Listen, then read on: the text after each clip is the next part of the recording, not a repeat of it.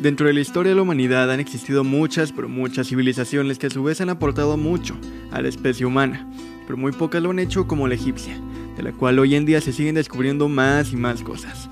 Así que hoy en Hablemos de Historia conoceremos un poco de esta, una de las más grandes civilizaciones que este planeta haya visto. Ponte tus audífonos y comencemos.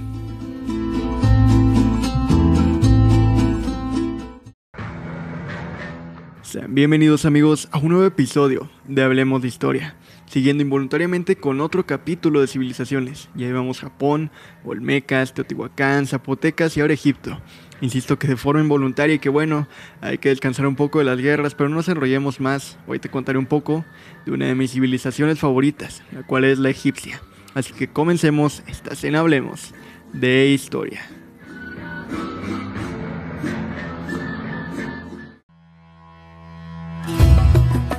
La civilización egipcia fue y es de los pilares de la humanidad y su historia es tan rica y compleja que sería difícil hablar de todo ello en conjunto.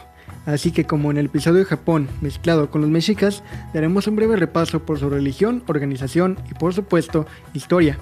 Para comenzar vamos a empezar con esto último, su historia. Las evidencias arqueológicas indican que la civilización egipcia comenzó alrededor del sexto milenio a.C. durante el Neolítico momento en el que se asentaron los primeros pobladores de las culturas de El Fayum, Taciense y Merimde, todas ellas basadas en la agricultura. Y sin duda río Nilo constituye la línea de referencia para esta gran cultura desde que los nómadas cazadores-recolectores comenzaron a vivir en sus márgenes ya durante el Pleistoceno, periodo del que se han encontrado objetos y símbolos grabados en las rocas a lo largo del Valle Neolítico y los oasis. Posterior a estas culturas se establecen la Badariense, Nagda I y Nagda II, siendo la última de ellas la que logra la unificación cultural de los diferentes clanes durante largos periodos de luchas y alianzas, hasta la formación de dos reinos, el del Alto y el Bajo Egipto. Aquí antes de continuar quiero explicar brevemente la situación geográfica del Alto y Bajo Egipto.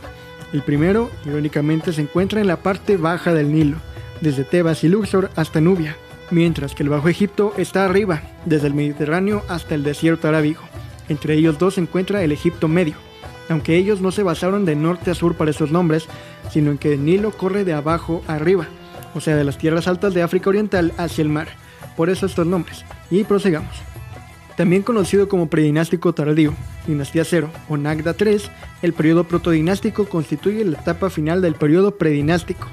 En este momento surgen las primeras ciudades como Tinis, Pe y Neyen, siendo la primera de ellas la residencia de los reyes del Alto Egipto, conocidos como los seguidores de Horus y que gobernaron esta región.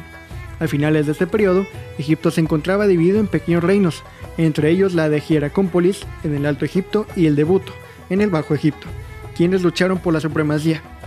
El proceso de unificación fue llevado a cabo por los reyes de la Hieracómpolis, siendo Menes el fundador de la primera dinastía.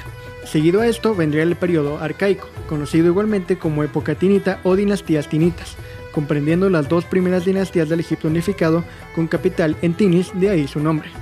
Inmediatamente vendría el periodo conocido como Reino Antiguo, que comprende entre las dinastías 3 a la sexta. El primer gran florecimiento de la cultura egipcia se alcanzó durante este periodo. Este fue el momento de la construcción de las grandes pirámides, así como la aparición de los primeros textos jeroglíficos completos. Al final de este periodo se produce el debilitamiento del poder central y Egipto entra en la fase de su historia conocida como primer periodo intermedio, que comprende las dinastías 7 a la 11. A finales de este periodo, Egipto fue gobernado por dos dinastías locales paralelas y antagónicas, la dinastía 10 con capital en la Jeracómpolis al norte y la dinastía 11 con centro en Tebas al sur. Y hacia el año 2040 a.C., el rey Menhotep II de la dinastía 11 logra el control de todo el territorio, inaugurando el Reino Medio y durante este periodo la dinastía 12 inauguró la segunda etapa de florecimiento de la cultura egipcia. Durante su reinado se escribieron las primeras grandes obras de la literatura egipcia en el estadio de desarrollo de la lengua conocida como egipcio medio. Y posterior a la dinastía 12, la autoridad centralizada sobre todo el país volvió a debilitarse, entrando así en el segundo periodo intermedio, en el cual gobernarían las dinastías 13 a la 17 Hacia 1640 a.C., los gobernantes de un asentamiento asiático en el delta lograron el control de la mayor parte del país, y los egipcios llamaron a estos reyes iscos, lo que significa gobernantes extranjeros, de la dinastía 15. Paralelamente, en el área tebana al sur del país, se sucedieron las dinastías nativas 16 y 17, Luego de una serie de luchas que duraron unas dos décadas, el último rey de la dinastía 17 logró expulsar a los ciscos y restablecer el gobierno unificado del país. El éxito sobre los ciscos inauguró la dinastía 18 y el periodo de la historia egipcia conocida como Imperio Nuevo. Este periodo comprende las dinastías 18 a la 20 y situándonos en el año 1550 al 1070 a.C., momento en el que florece nuevamente la cultura del gran país del Nilo, con la expansión territorial, la influencia lograda por los faraones de la dinastía 18 en gran parte de Oriente Próximo y la inauguración de grandes proyectos arquitectónicos.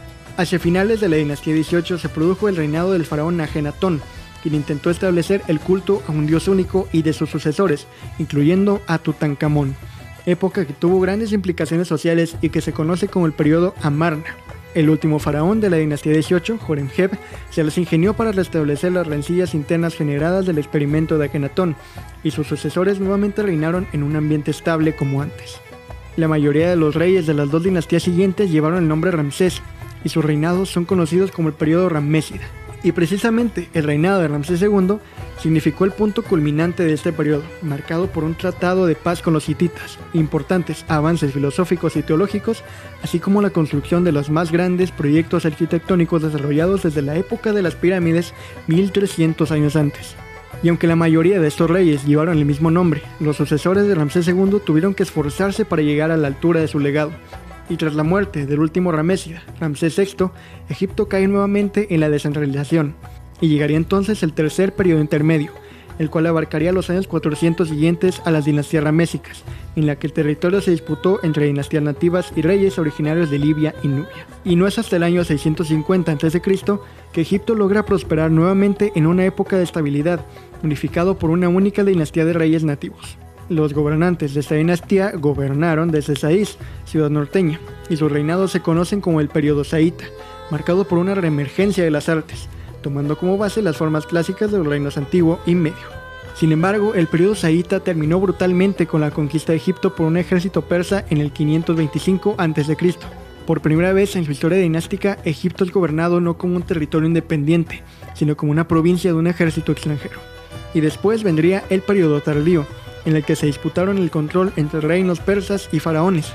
Finalmente, en el año 343, los persas conquistan Egipto por última vez, finalizando el reinado de Nectanebo II, el último egipcio nativo en gobernar su país hasta la revolución de 1952 de nuestra era.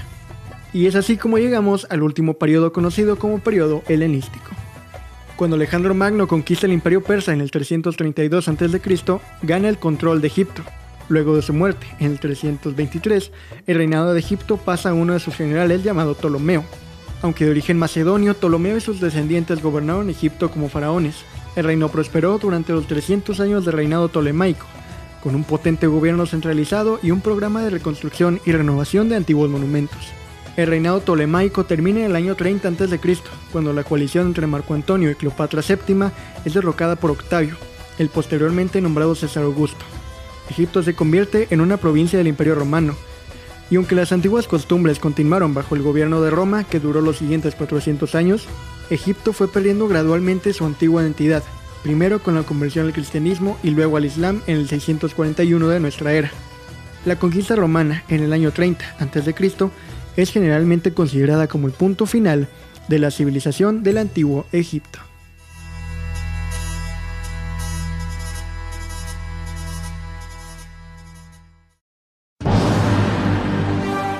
El arte egipcio es un arte que está muy relacionado con el medio en el que se desarrolla.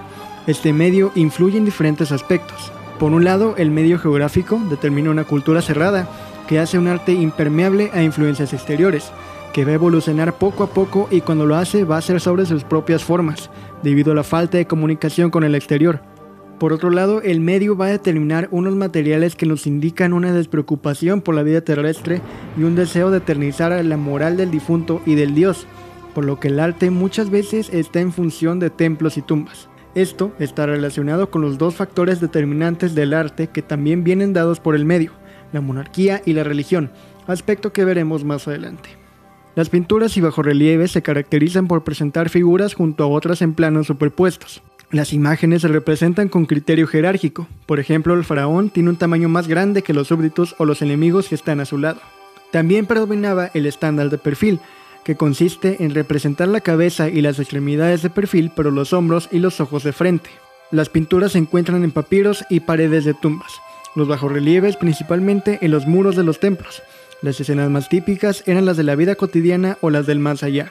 Por otro lado, la arquitectura religiosa egipcia se caracterizaba por su monumentalidad a partir del Imperio Antiguo, con el empleo de piedra en grandes bloques, sistema constructivo adintelado y sólidas columnas. En la arquitectura civil se empleó profusamente el adobe en viviendas, palacios, fortalezas y murallas, perdurando escasos restos. Surge en una sociedad con un poder político fuertemente centralizado y jerarquizado, con una concepción religiosa de inmortalidad, al principio solo del faraón, que debía reflejar su magnificencia y durabilidad. Esto se consigue gracias a los conocimientos matemáticos y técnicos a veces desconcertantes para la época, la existencia de artistas y artesanos muy experimentados, bien organizados y la abundancia de piedra fácilmente tallable, como la caliza y la arenisca. Las construcciones más originales de la arquitectura egipcia monumental son los complejos de las pirámides, los templos y las tumbas.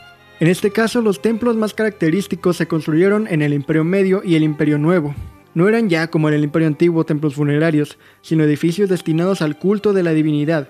Su complejidad de dimensiones con una monumentalidad hasta entonces reservada a las tumbas reales reflejan de hecho la posición alcanzada por la casta sacerdotal en la sociedad egipcia.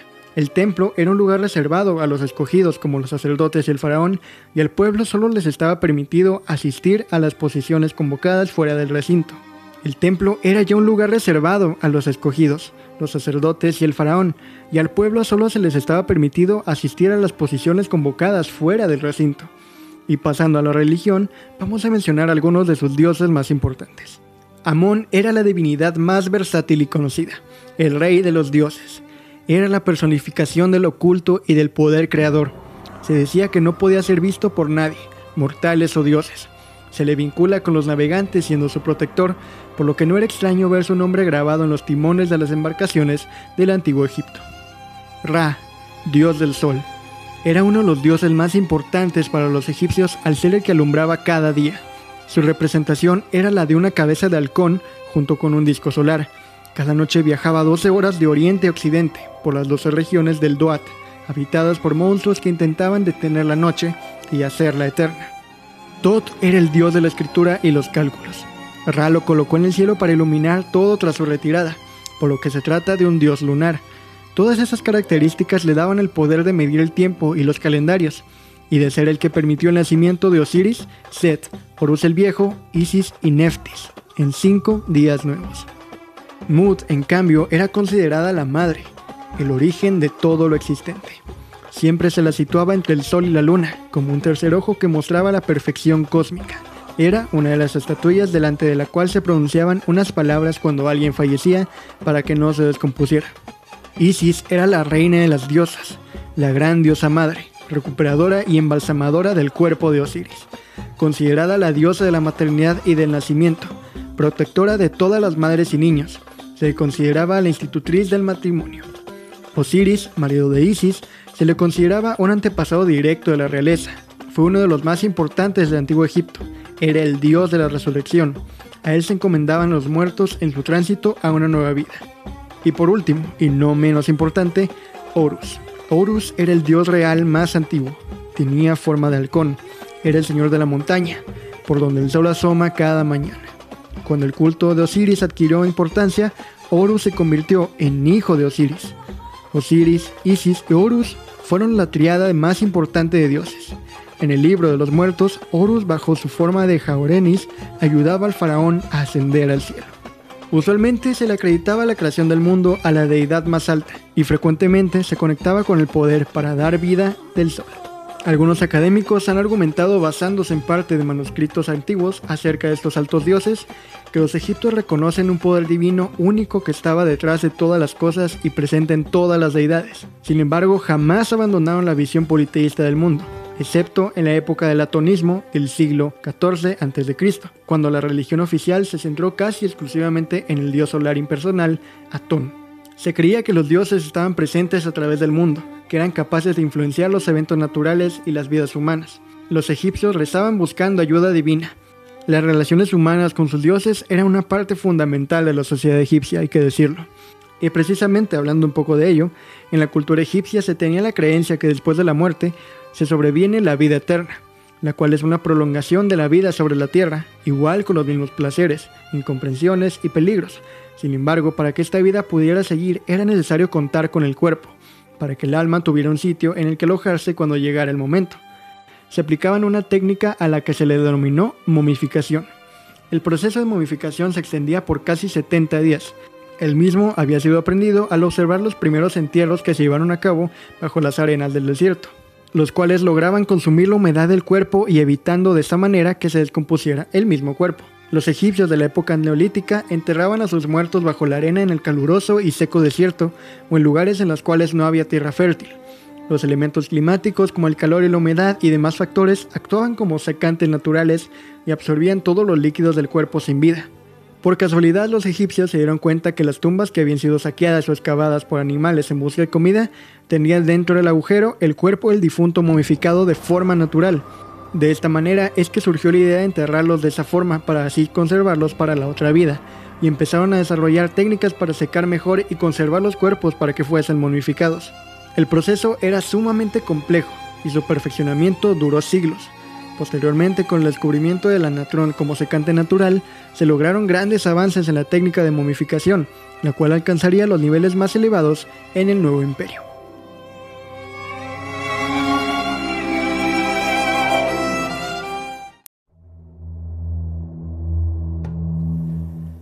Pasando a temas más terrenales, es indudable que muchos nombres del antiguo Egipto nos suenan hasta nuestros días.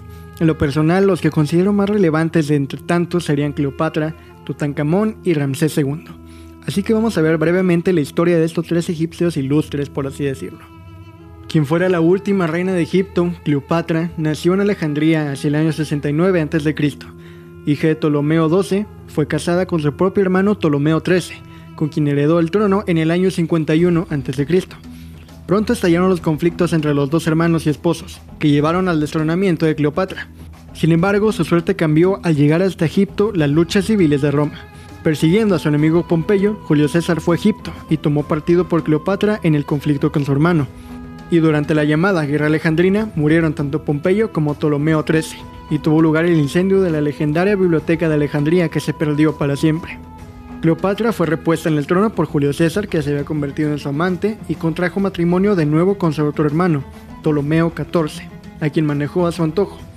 Cleopatra trató de utilizar su influencia sobre César para restablecer la hegemonía de Egipto en el Mediterráneo Oriental como aliada de Roma.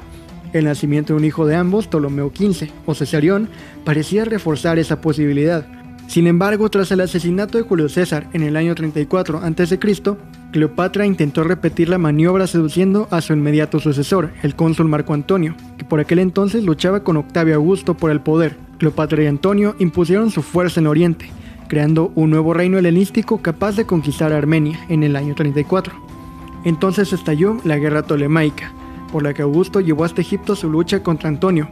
El enfrentamiento definitivo tuvo lugar en la batalla naval de Actium, en la que la flota de Antonio fue derrotada fácilmente al abandonarle los egipcios. Marco Antonio consiguió huir y refugiarse con Cleopatra en Alejandría, pero cuando las tropas de Octavio Augusto tomaron la ciudad, Antonio se suicidó. Cleopatra intentaría por tercera vez seducir al guerrero romano para salvar la vida y el trono, pero Augusto se mostró insensible a sus encantos y decidió llevarla a Roma como botín de guerra. Ante tal perspectiva, Cleopatra se suicidó por el procedimiento ritual egipcio de hacerse morder por un aspid, Augusto aprovechó la circunstancia para asesinar también a su hijo Cesarión, extinguiendo así la dinastía tolemaica y anexionando Egipto al imperio romano. La historia de Tutankamón va más sobre otras personas que de él mismo, pues su reinado fue brevísimo y sin tanta relevancia más que restablecer el culto politeísta que su padre Akenatón había abolido, muriendo a los tan solo seis meses de su ascenso al poder a los 18 años.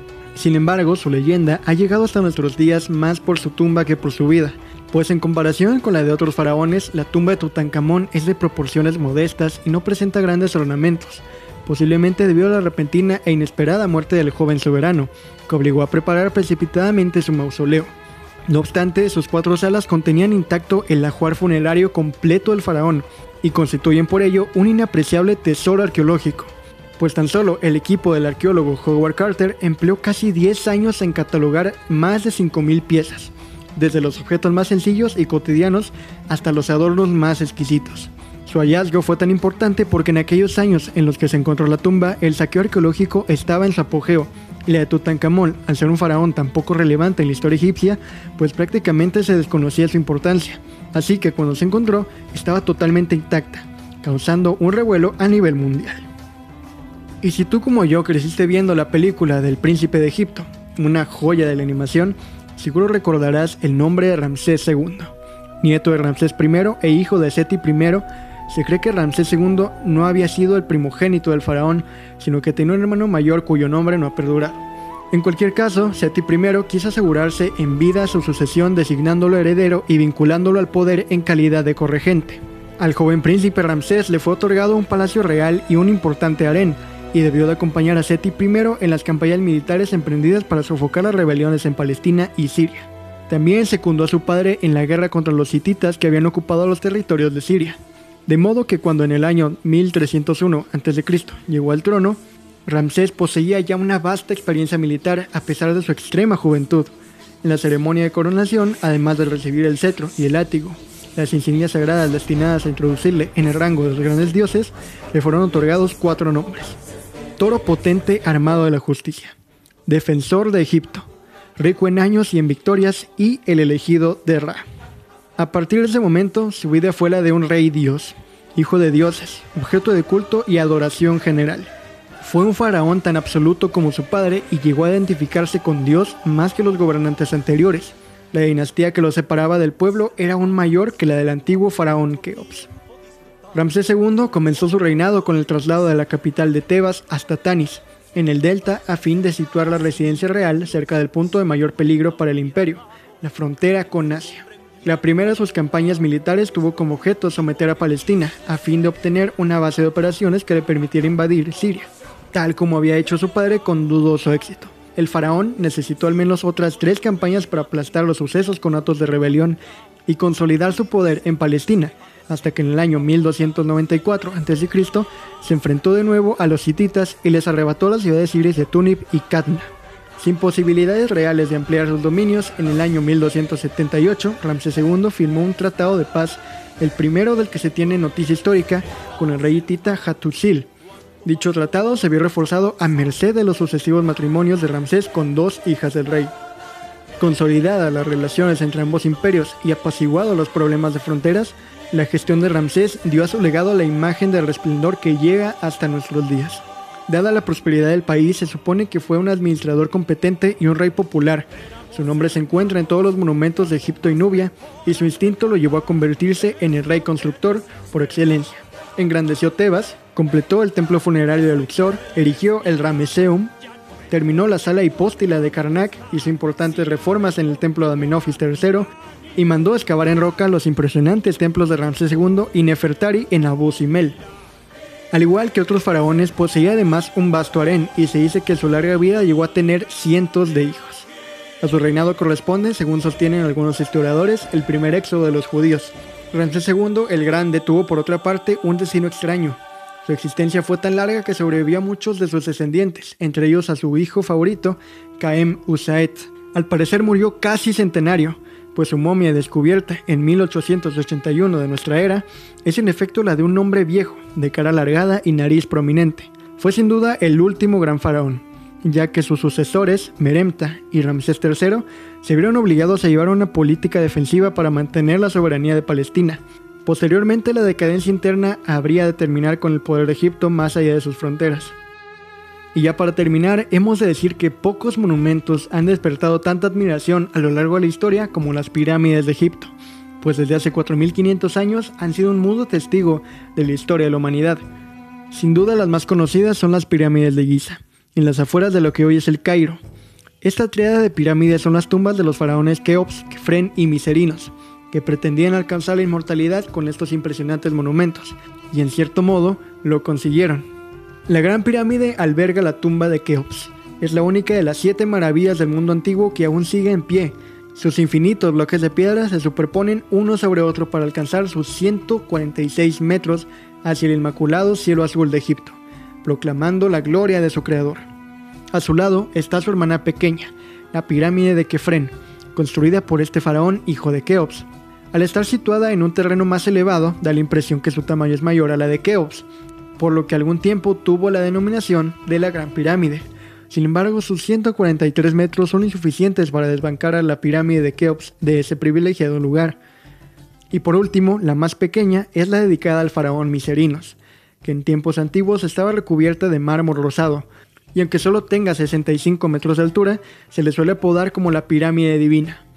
A su alrededor se levantan las pirámides de las reinas, pequeñas construcciones dedicadas a albergar las tumbas de las consortes de estos faraones. Y custodiando las pirámides se encuentra la Esfinge, esta majestuosa criatura de 20 metros de altura y 50 de longitud representa al faraón Keops.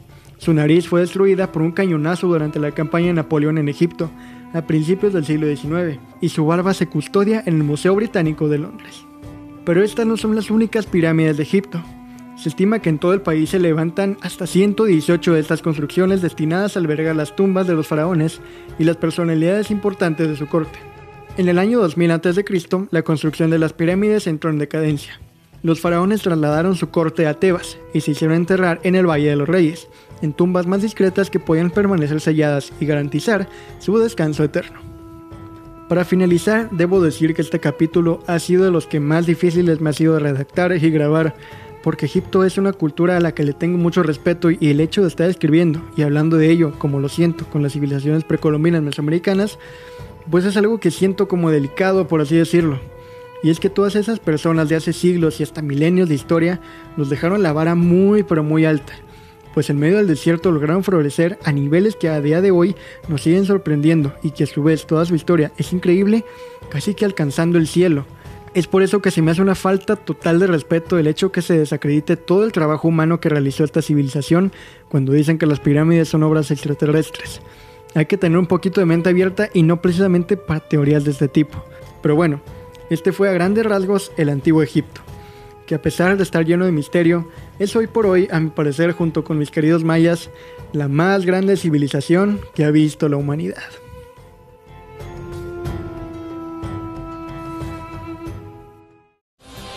Juegos de manos a la sombra de un y es así como terminamos el episodio 36 de Hablemos de Historia. Espero que te haya gustado, que te hayas entretenido o aprendido algo nuevo. Me gustaría que no terminaras de oír este capítulo sin que le dieras seguir en Spotify o suscribirte en Google y Apple Podcasts o en YouTube. Es totalmente gratis y así te mantienes hablando de historia con tus compas y familiares. De la misma manera, me gustaría agradecerte por formar parte de este proyecto que día a día crece un poquito más gracias a algo tan simple como que escuches este u otro capítulo. Así que muchas, pero muchas gracias sensual e histórico escucha. Y ahora sí, es momento de despedirnos amigos. Ya saben que yo soy Alex Martínez. Síguenos en Instagram como arroba Hablemos Podcast, podcast con doble T, y Facebook como Hablemos de Historia. No olvides lavarte las manos, hacer tu tarea, hablar de historia y cuidar el planeta. Eso fue palabra de Ramsés II. Si estrenaban Cleopatra y pedían el carnet